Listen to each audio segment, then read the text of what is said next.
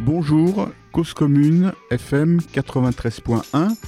Vous êtes dans Rayon Libre, l'émission qui parle de vélo, tous les dimanches à 14h. Nous sommes aujourd'hui avec Olivier Schneider, président de la Fédération des usagers de la bicyclette. Bonjour Olivier Schneider. Bonjour. Alors vous êtes le président de la FUB, la Fédération des usagers de la bicyclette Tout à fait. Vous êtes le septième président. Oui, c'est ça. Voilà. Alors, on va d'abord commencer par vous présenter. Donc, Donc je m'appelle Olivier Schneider, je Oui. suis brestois, voilà. Euh, j'ai 36 ans euh, et donc je suis euh, informaticien de formation et spécialisé en ergonomie. Et donc je me suis intéressé au vélo urbain il y a une quinzaine d'années. J'ai été président de Brest à pied à vélo, puis j'ai rejoint le comité directeur de la FUB. Ensuite, j'ai été vice-président, notamment en charge des relations internationales. Et depuis trois ans, j'ai l'honneur de présider la, la FUB. D'accord, vous avez succédé à Geneviève Laferrère. Tout à fait, à Geneviève, puis à tout un tas d'autres, en, Mhm. partant par euh, Jean Chaumier dans les années 80. D'accord. Alors, qu'est-ce qui vous a amené Vous avez, vous avez d'abord commencé à, à faire du vélo? Euh, bah, en tant qu'informaticien, ça m'a toujours paru très, un mode de déplacement tout simplement euh, optimal. Et donc, euh, ça me paraissait absurde de, prendre la voiture pour des déplacements courts.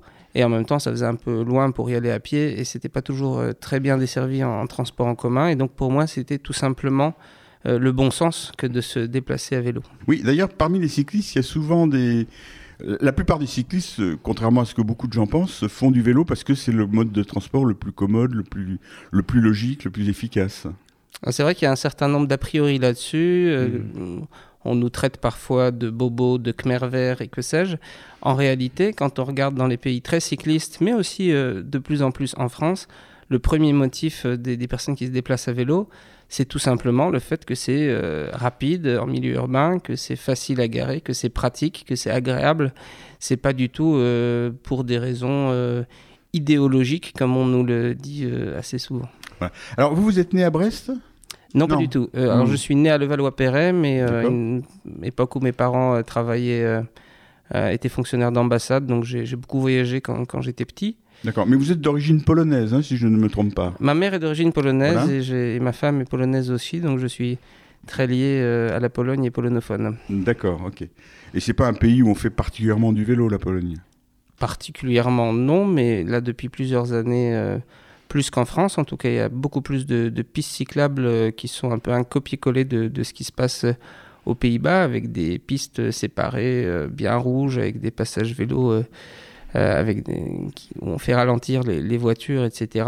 Par contre, en effet, euh, dans les années euh, 90 qui ont suivi la fin du communisme, l'idée des politiques, c'était, euh, suite à tant d'années de privation, il faut que tout le monde ait accès à la voiture individuelle. Et donc là, les, les grandes villes, étouffées par la pollution, étouffées par la congestion, euh, se, remettent, euh, se remettent beaucoup au vélo.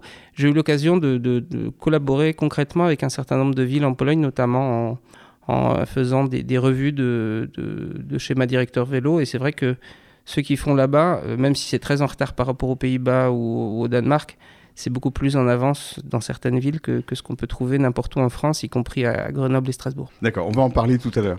Alors, euh, donc vous avez d'abord été président de l'association locale Brest à pied à vélo. On va en parler un petit peu parce que c'est aussi en rapport avec la FUB, parce que la FUB regroupe des associations comme celle que vous présidiez alors.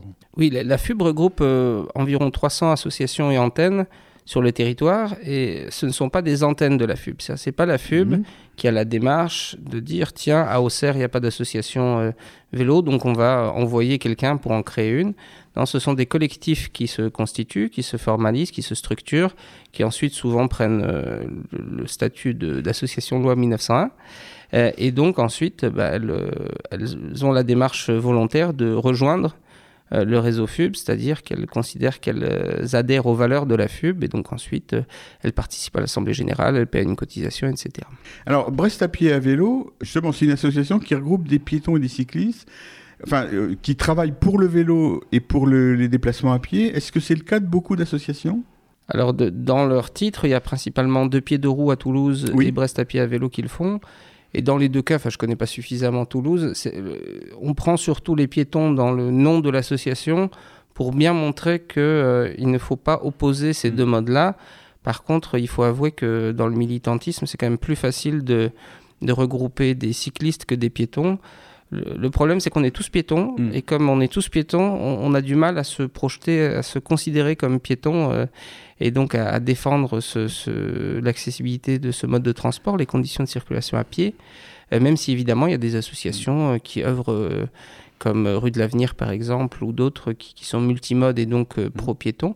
Par contre, en effet, dans, les associations FUB, même celles, qui n'ont pas piétons dans leur nom, euh, évidemment, il y, a, un grand soin pour que euh, tout ce qui favorise la bicyclette ne se fasse pas au détriment des conditions euh, des piétons, des personnes en situation de handicap. vous ignorez pas que sur Internet en particulier, on voit souvent des gens qui se présentent comme des piétons et qui sont souvent un peu agressifs vis-à-vis des cyclistes. Je pense que c'est un problème qui vous a pas échappé. Ça ne m'a pas échappé. quand je suis en région parisienne, je m'arrête chez mes parents, donc à Neuilly-sur-Seine. Il y a tous ces trottoirs avec plein de panneaux qui rappellent que c'est interdit de circuler sur le trottoir. Et il y a eu une campagne de verbalisation euh, à 90 euros, sans se poser la question de pourquoi est-ce que les cyclistes se retrouvent sur les trottoirs? Est-ce que c'est pour embêter les piétons parce que ça les amuse ou voilà? Ou est-ce que c'est parce qu'ils sont euh, parce que la, piste cyclable est occupée par les le stationnement sauvage ou parce qu'il n'y a pas de piste cyclable et que les automobilistes euh, sont agressifs Donc c'est vrai que là-dessus il y, a un travail à faire pour expliquer que c'est jamais par choix que le que le cycliste est et euh, sur le trottoir, c'est par défaut. Il a, il, a, il a tort au sens du code de la route de le faire, mais souvent c'est parce qu'il a peur de se mettre en danger. Après, il y a un autre phénomène, c'est notamment les cyclistes qui font pas attention au passage piéton. Et ça, ça c'est, il faut vraiment agir là-dessus. Il y a une réalité d'un certain nombre de cyclistes trop pressés qui euh, ne laissent pas euh, passer les piétons au passage piéton. Oui, mais à côté de ça, paradoxalement, on a l'impression des fois que les piétons se sont habitués à la prédominance de la voiture et la respectent. Et par contre, ils ne sont pas encore habitués à la présence des cyclistes qui leur apparaît des fois comme plus délicate. Oui, parce que le, le, le, vélo ne fait pas de bruit, mmh. il, est, il, est, euh, il a un côté furtif parce qu'il est quand même... Euh, mais mais c'est, ce, que, ce que vous venez de dire sur la voiture, c'est encore plus vrai avec le roues motorisé. Voilà. On a le deux roues motorisé qui stationne depuis des années sur le trottoir sans payer de redevance. Et là, quand il y a les arrivées des vélos en free floating, on dit c'est un scandale, il y a des centaines de vélos euh, partout sur l'espace public. Or, euh, c'est beaucoup, euh, beaucoup moins invasif que le deux roues motorisé. C'est juste que on s'habitue au fur et à mesure du temps. On est habitué à ce qu'il y ait des voitures partout, à ce qu'il y ait des deux roues motorisés partout, notamment dans les grandes métropoles. On est moins habitué au vélo. Ça ne veut pas dire que le problème n'existe pas, mais ça veut dire qu'il faut juste bien garder euh, l'esprit des, proportions. Après, j'entends quand euh, autour de certaines gares comme euh, Strasbourg, les personnes en situation de handicap visuel disent que c'est difficile d'accéder à la gare tellement il y a de vélos partout, mais ça pointe le fait qu'il n'y ait pas suffisamment de, bonnes infrastructures de stationnement pour les vélos. Tout est une question d'organisation. Globalement, si on crée le vrai système vélo, s'il y a une bonne organisation de l'espace public, c'est le moyen qui est le plus sobre spatialement. Donc c'est ça qui va permettre de redonner de l'espace aux piétons. Par contre, ça, ça, demande à ce qu'il y ait une cohérence à la fois dans, les services fournis et dans l'aménagement de l'espace public. Merci Olivier Schneider. On va marquer une première pause musicale.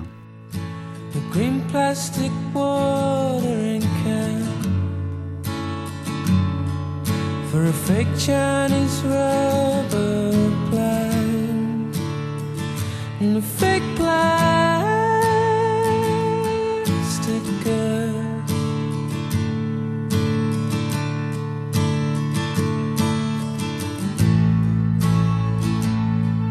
And she bought from a rubber man in a town full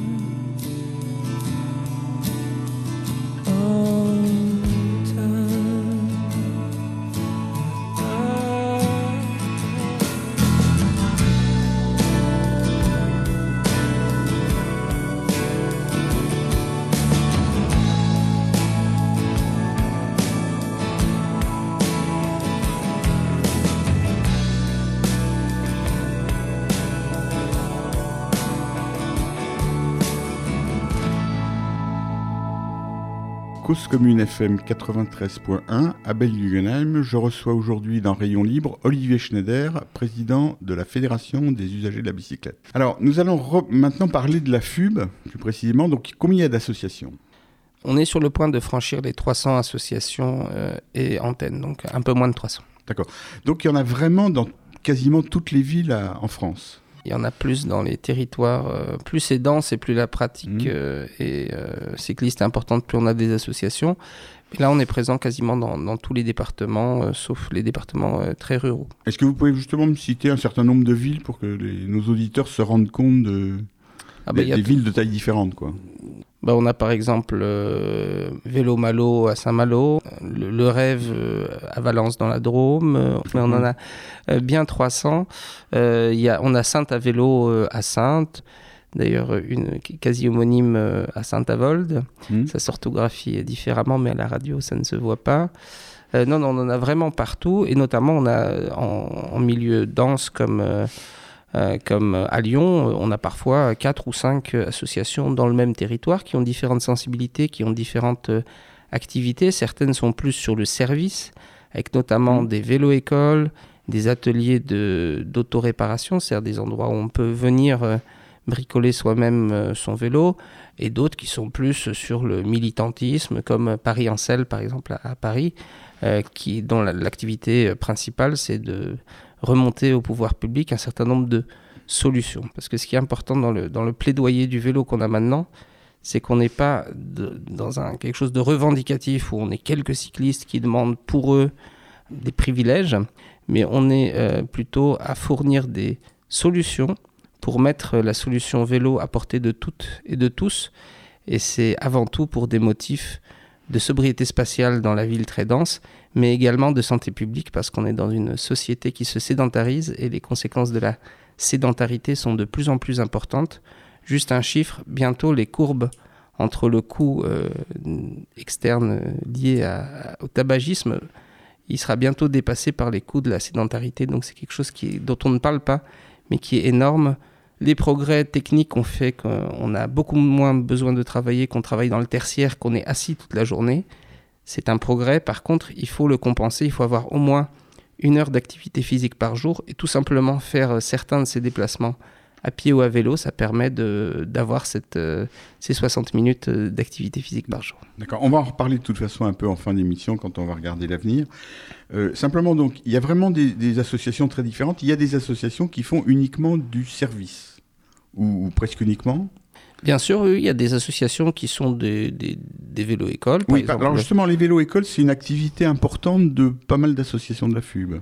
Alors, la FUB existe depuis 1980 Mhm. et ça fait une quinzaine d'années euh, que un certain nombre d'associations euh, donc euh, développent cette activité de vélo-école. Alors, contrairement à ce que ce nom pourrait laisser entendre, vélo-école, c'est pas uniquement à destination des enfants euh, en âge scolaire. C'est même plutôt destiné aux adultes. gé- Généralement aux adultes. Donc soit des personnes qui n'ont pas eu la chance d'apprendre euh, à faire du vélo quand elles étaient plus jeunes et donc à qui on apprend en partant Mhm. de, de zéro, euh, soit des personnes qui ont besoin d'être un peu rassurées, un peu remises en selle Voilà. pour tout simplement non seulement acquérir l'équilibre, mais les bons réflexes, choisir le bon vélo, choisir les bons itinéraires pour se déplacer agréablement et en toute sécurité, euh, notamment au milieu urbain.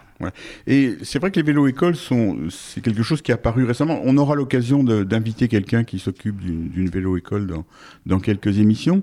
Mais euh, le fait que le vélo redevienne un moyen de transport considéré comme normal, ça a fait ressortir des besoins.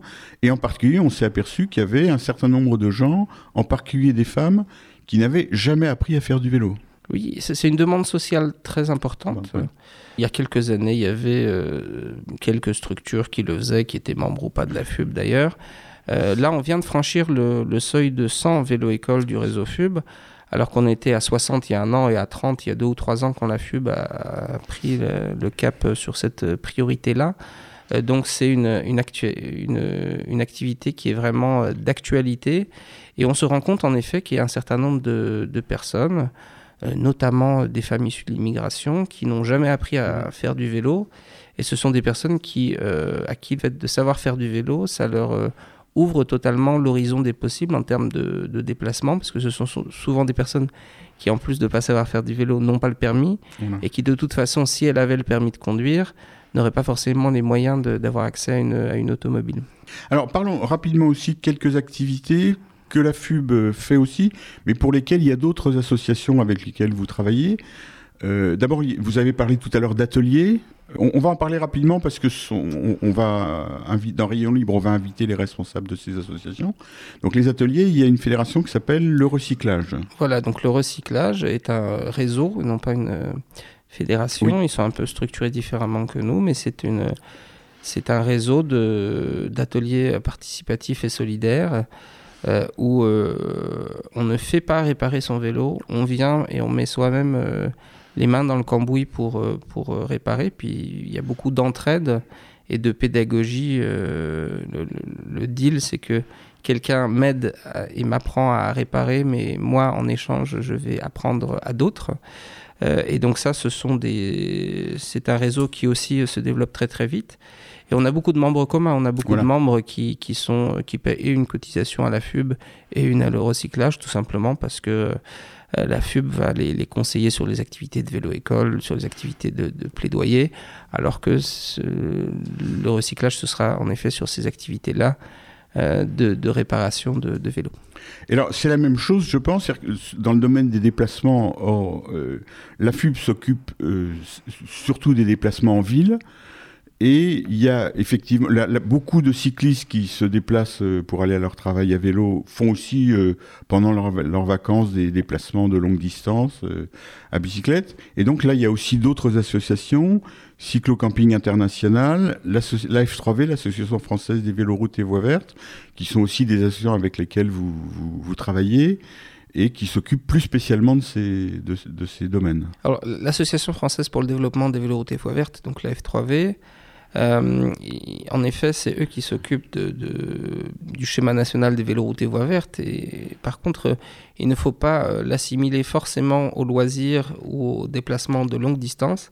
Ces itinéraires d'intérêt national ont un rôle structurant dans les territoires. Et donc, le fait qu'il y ait une Eurovélo, je sais pas, la Loire à vélo, euh, ou, ou la vélo française ou la vélocénie qui traversent des territoires. Ça permet d'avoir un itinéraire structurant sur lequel peuvent se greffer des boucles locales.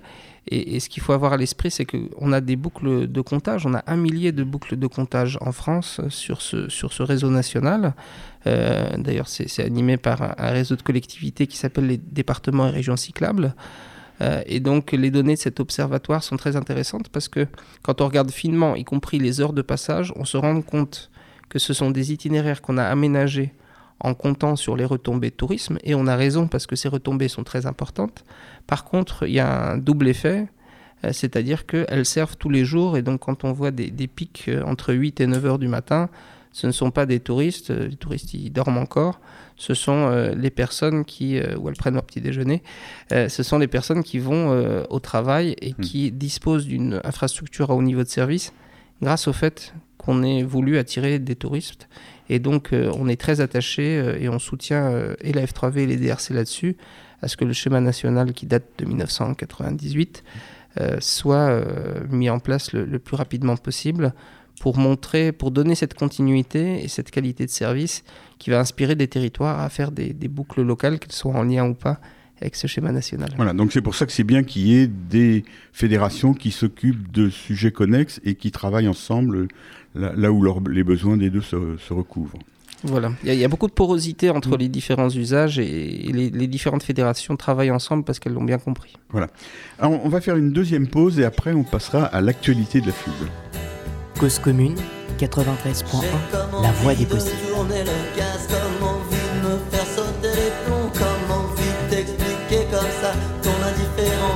Me touche pas. Je peux très bien me Passer de toi, comme envie de sang sur les murs, comme envie d'accident de voiture, comme envie de t'expliquer comme ça ton indifférence, elle ne me touche pas. Je peux très bien me passer de toi.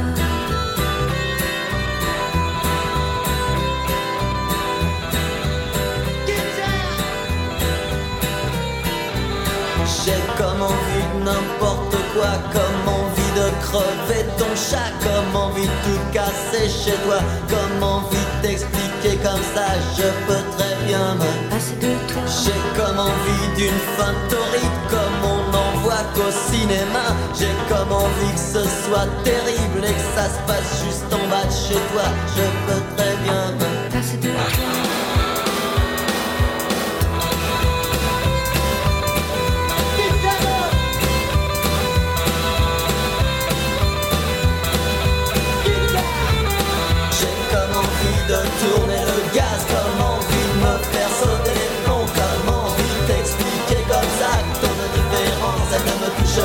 Je peux très bien me Passer de toi, comme envie de sang sur les murs,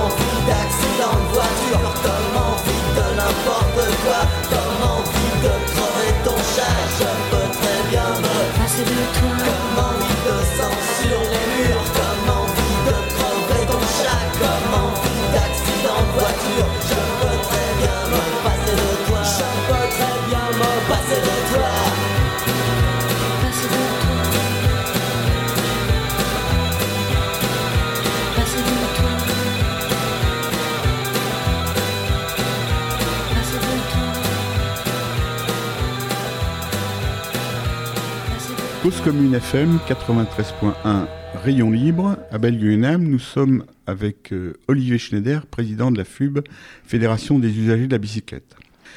Alors Olivier Schneider, donc, euh, dans quelques temps, il va y avoir le congrès de la FUB qui a lieu chaque année, euh, et il me semble que cette année, il y a, il y a quand même quelque chose d'un peu particulier. C'est l'enquête Parlons Vélo, est-ce qu'on peut en parler? Tout à fait. Donc le congrès de la FUB aura lieu euh, du 15 au 18 mars. euh, D'abord euh, une première demi-journée technique à l'île d'Abo à côté de Bourgoin-Jallieu et ensuite à Lyon les trois jours suivants. Et en effet le 16 mars sera l'occasion de dévoiler les résultats détaillés de l'enquête Parlons Vélo, donc du, du baromètre des villes cyclables. Alors qu'est-ce que c'est Parlons Vélo? Parlons Vélo, c'est une bannière sur laquelle on a fait nos actions de plaidoyer en 2017. On a élaboré une liste de 10 propositions qu'on a présentées aux candidats au présidentiel et on a obtenu euh, l'engagement de tous les candidats, dont le candidat élu euh, dessus. Ensuite, on a présenté ces propositions euh, aux candidats aux législatives et 600 euh, des candidats s'étaient engagés dessus. Et ensuite, quand il y a eu le lancement des assises de la mobilité, dont on parlera un peu plus tard, euh, on a décidé de parler vélo non plus avec les candidats aux élections, mais avec les Françaises et les Français.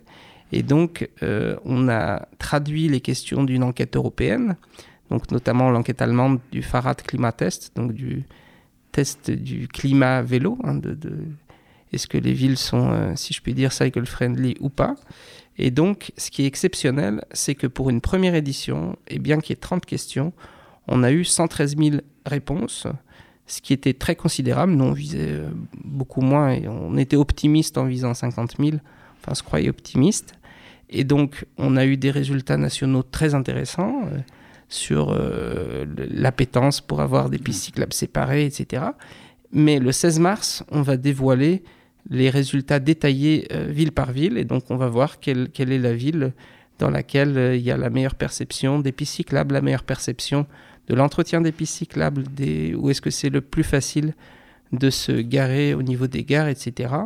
Et donc c'est un classement euh, très attendu et donc a priori le- le classement sera dévoilé en présence de- d'Elisabeth Borne, euh, ministre en charge des Transports. D'accord. Et euh, est-ce que vous pouvez nous dire ju- justement si euh, parmi ces réponses, euh, y a, il y a beaucoup, est-ce qu'il y en a beaucoup partout, c'est-à-dire dans des grandes villes, des petites villes, dans des endroits où il y a beaucoup d'aménagements cyclables ou pas On, on a, il y a 316 villes où on a eu plus de 50 réponses. Donc pour rentrer dans le classement, pour avoir une pertinence statistique, il fallait qu'il y ait au moins 50 réponses.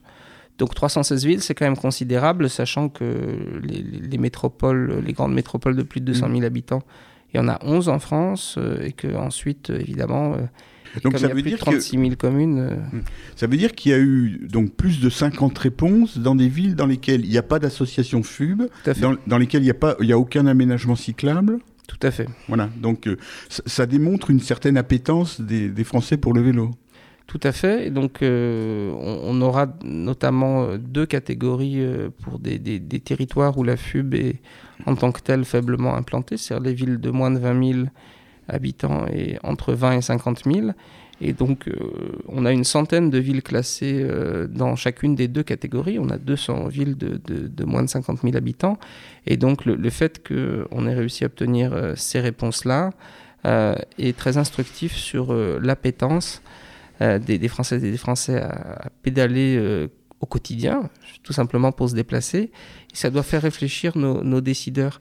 C'est-à-dire que dans la tête de nos décideurs, euh, ce qui est acquis, c'est que dans les grandes métropoles, dans leurs centres congestionnés, où les distances sont relativement faibles et, où euh, les transports en commun sont saturés, c'est très difficile de circuler en voiture et surtout de se garer, que le, vélo est une solution. Par contre, il ne faut absolument pas limiter la solution vélo euh, à ces territoires-là.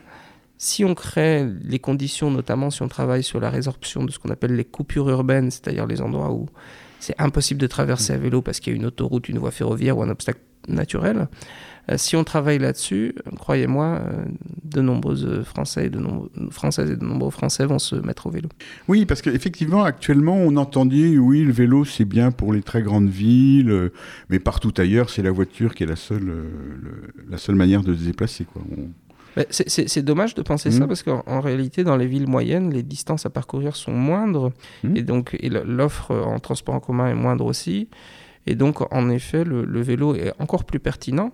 Par contre, comme l'accès à la voiture est aisé parce qu'il n'y a pas la même tension euh, à cause de, de la densité et comme il est plus facile de se garer, finalement, le réflexe, c'est de prendre la voiture, surtout que le vélo est perçu comme dangereux euh, je rappelle qu'il y, a il y a un accident mortel de vélo tous les 50 millions de kilomètres parcourus à vélo. Donc, euh, Il y a de la faut marge. que ça fasse réfléchir, même s'il y a quelques accidents médiatisés, c'est- vraiment pas quelque chose de- d'extraordinairement euh, dangereux. Par contre, bah, en milieu euh, moins dense, il n'y a pas le réflexe vélo. D'ailleurs, il a été perdu Voilà. parce qu'il y a encore euh, 20, 30, 40 ans, il y avait énormément de déplacements à vélo, notamment des, des enfants qui allaient au collège ou, ou à l'école. Euh, et donc, euh, il faut absolument euh, revenir vers cette pratique-là. Et c'est, il faut un courage politique, mais en réalité, il faut juste être visionnaire parce que justement, cette enquête montre que si on crée les conditions, euh, bah, les gens vont pédaler. Oui, parce qu'on voit qu'aux Pays-Bas, en Allemagne, au Danemark, dans, les pays où le vélo est, bien implanté, où il y a des villes de moindre importance, y compris dans ces villes-là, le vélo a une part significative dans les déplacements euh, euh, utilitaires, domicile-travail, courses, etc. Même au sein des grandes agglomérations, Mhm. euh, ce qu'on voit partout dans le monde, c'est qu'évidemment, il y a le plus de pratiques dans le centre, et plus on s'éloigne du centre, euh, plus cette pratique baisse. Par contre, ce phénomène est particulièrement marqué en France par rapport aux autres pays, euh, ce qui est dû justement euh, aux aménagements et au manque de, de- de- de continuité dû par, par ces grandes infrastructures. Quand vous allez aux Pays-Bas ou même en Suède, évidemment, plus vous vous éloignez du centre, moins vous avez de cyclistes. Par contre, à chaque autoroute, à chaque euh, voie navigable, etc., vous avez des passerelles, des tunnels, des aménagements qui permettent de franchir ces obstacles de manière euh, sécurisée et agréable. Et c'est vraiment ce qui, ce qui manque en France aujourd'hui. Merci Olivier Schneider. On va marquer une dernière pause et ensuite on va euh, aller résolument vers l'avenir.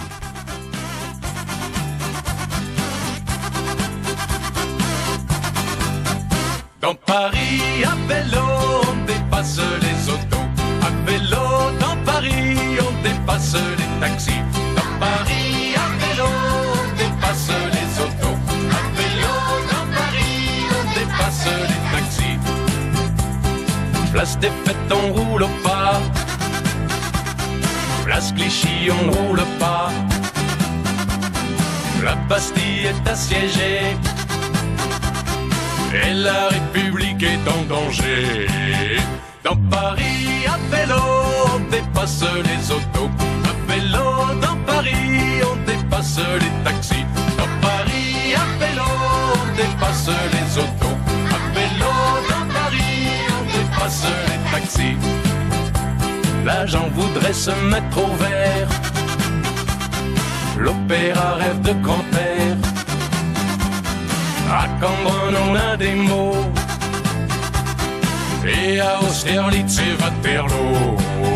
Dans Paris, à vélo, on dépasse les autos. À vélo, dans Paris, on dépasse les taxis. Dans Paris, à vélo, on dépasse les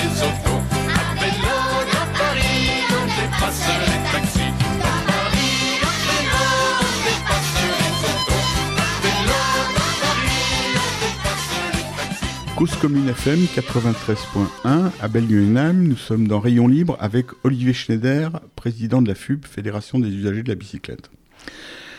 Alors, Olivier Schneider, nous allons maintenant parler des assises de la mobilité qui ont eu lieu récemment. Et euh, ce qui a surpris beaucoup de, de monde, c'est que Elisabeth Borne, qui a été présidente de la RATP, qui a une forte euh, imprégnation de transport collectif, chaque fois qu'elle intervient, elle parle du vélo. Et c'est quand même tout à fait exceptionnel. Et jusqu'à maintenant, on n'avait pas entendu ça. Et un certain nombre de gens m'ont dit, ça fait plusieurs fois que j'entends, que c'est grâce à Jean-Baptiste Gernet et à vous. Alors Jean-Baptiste Gernet est un membre du... est l'adjoint au transport de la ville de Strasbourg, qui est un, un jeune adjoint euh, qui, qui fait partie du conseil d'administration du club des villes cyclables, et vous, vous êtes également jeune, et apparemment, vous avez su convaincre Elisabeth Borne. Est-ce que je me trompe ou est-ce que... Je ne sais pas si c'est Jean-Baptiste et moi qui, qui avons convaincu la ministre, et je pense que qu'importe qui. euh, par contre, ce qui est important, c'est qu'en effet, euh, la ministre qui était déjà pas opposée au, au vélo euh, en général, je l'avais rencontrée dès le mois de juin, avant les assises, et on voyait qu'il y avait une, une appétence pour, euh, pour les mobilités actives, justement, notamment Mhm. pour des, des, des motifs de, de, de santé publique, que ce soit euh, Agnès Buzyn ou elle sont, sont- ou Madame euh, Flessel euh, sont très sensibles euh, à, à ce- à cet enjeu-là. Par contre, euh, le- l'ampleur de, de, de la mo- mobilisation des citoyens sur le thème du vélo pendant les assises euh, a surpris tout le monde, y compris nous.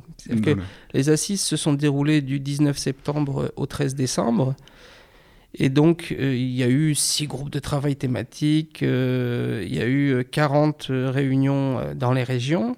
Et donc, partout, partout, partout, dans tous les groupes, dans toutes les réunions dans les régions, euh, on a eu des gens, et pas forcément des, des- des gens issus du club des villes cyclables ou de la FUB, qui ont dit attendez, et le vélo, comment est-ce qu'on fait? Maintenant qu'on remet à plat les transports en France, la mobilité, qu'on imagine la mobilité de demain, il faut parler de, de ça aussi. On a même eu euh, cette préfète qui a dit, euh, suite à une question sur les drones, oh, vous savez, euh, le transport de demain, c'est beaucoup plus la marche et le vélo que, que, que des drones autonomes qui vont nous déplacer partout. Mm.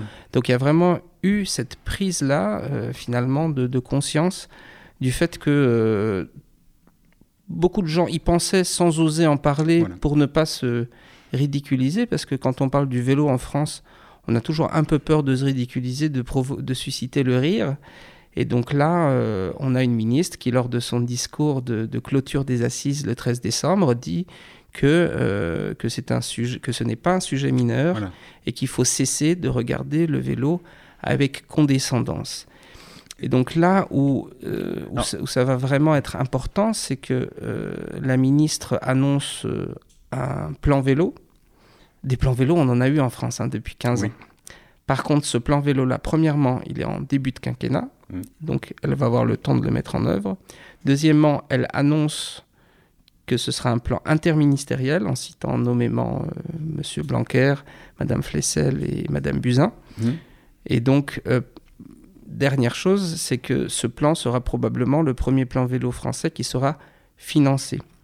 Le, rapport remis, par euh, Philippe Duron recommande la création d'une ligne vélo, conformément à ce que demandait euh, la FUB et un certain nombre d'acteurs dans la campagne Parlons Vélo, même si la dotation est toujours un peu plus faible que ce qu'on pouvait imaginer. Mais 350 millions d'euros sur 4 ans, c'est quand même très considérable. Ce sera plus que tout ce que les gouvernements consécutifs ont mis en tout euh, au niveau national sur le vélo. Donc pour toutes ces raisons-là, je pense qu'on on peut y croire. Par contre, il faut vraiment rester très vigilant parce que le système vélo, c'est quelque chose de très fin.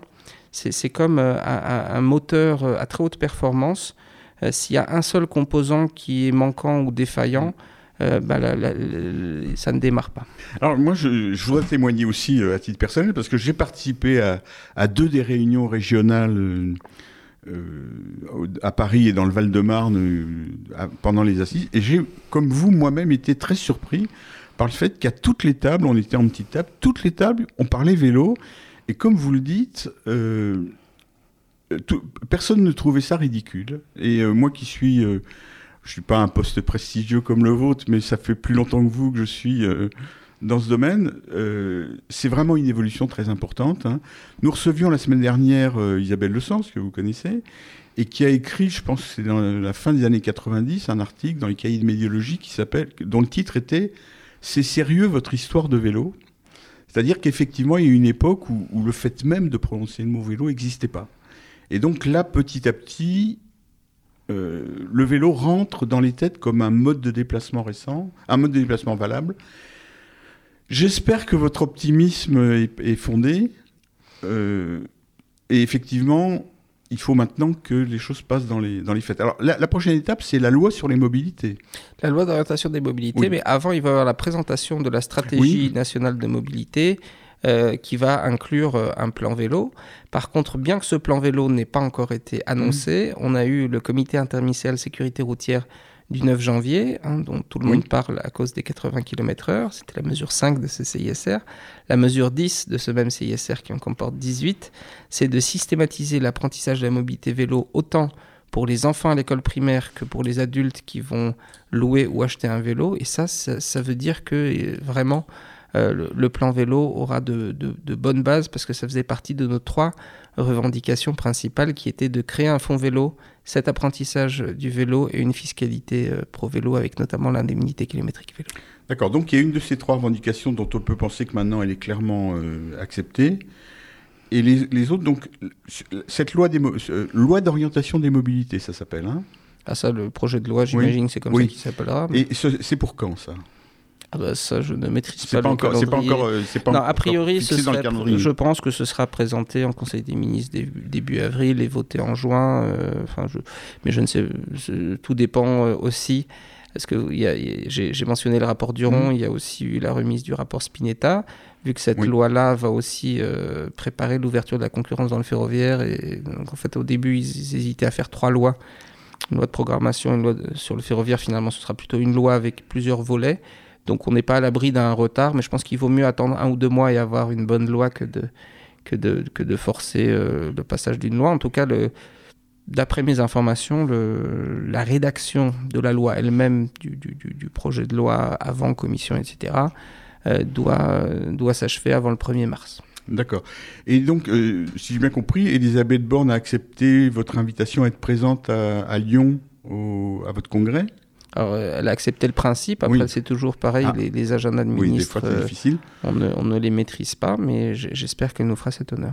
D'accord, mais sinon il y aura quelqu'un d'important de son cabinet qui sera là, comme ça se fait parfois malheureusement. Mais vous, vous comptez donc ce jour-là qu'elle fasse des annonces assez concrètes. Ah bah, si elle pouvait annoncer le, le plan vélo euh, ce jour-là, ça Mhm. nous conviendrait parfaitement. Si ça se fait avant, tant mieux. Et euh, en tout cas, euh, elle a cité dans le discours dont j'ai déjà parlé une fois euh, les 100 000 réponses de Parlons Vélo. Et c'est Mhm. vrai que ça, ça prouvait que, que, l'intuition qu'elle avait déjà eue euh, au mois de juin sur l'importance du vélo euh, était absolument confirmée. Donc, euh, de toute façon, elle j'imagine qu'elle sera là ou représentée pour la remise des, des- du, du classement des villes et que ce sera une, une façon concrète de, de reconnaître le, le- le fait qu'un certain nombre de villes n'ont pas attendu l'État pour avancer que maintenant l'État doit permettre de, de créer des leviers pour que toutes les Françaises et tous les Français aient le choix de se déplacer autour de chez elles et chez eux, à pied ou à vélo. Merci Olivier Schneider. On va donc terminer cette deuxième émission de Rayon Libre sur cette note euh, raisonnablement op- optimiste. Et on en reparlera, on aura l'occasion de reparler de, de ces sujets. Merci. Merci.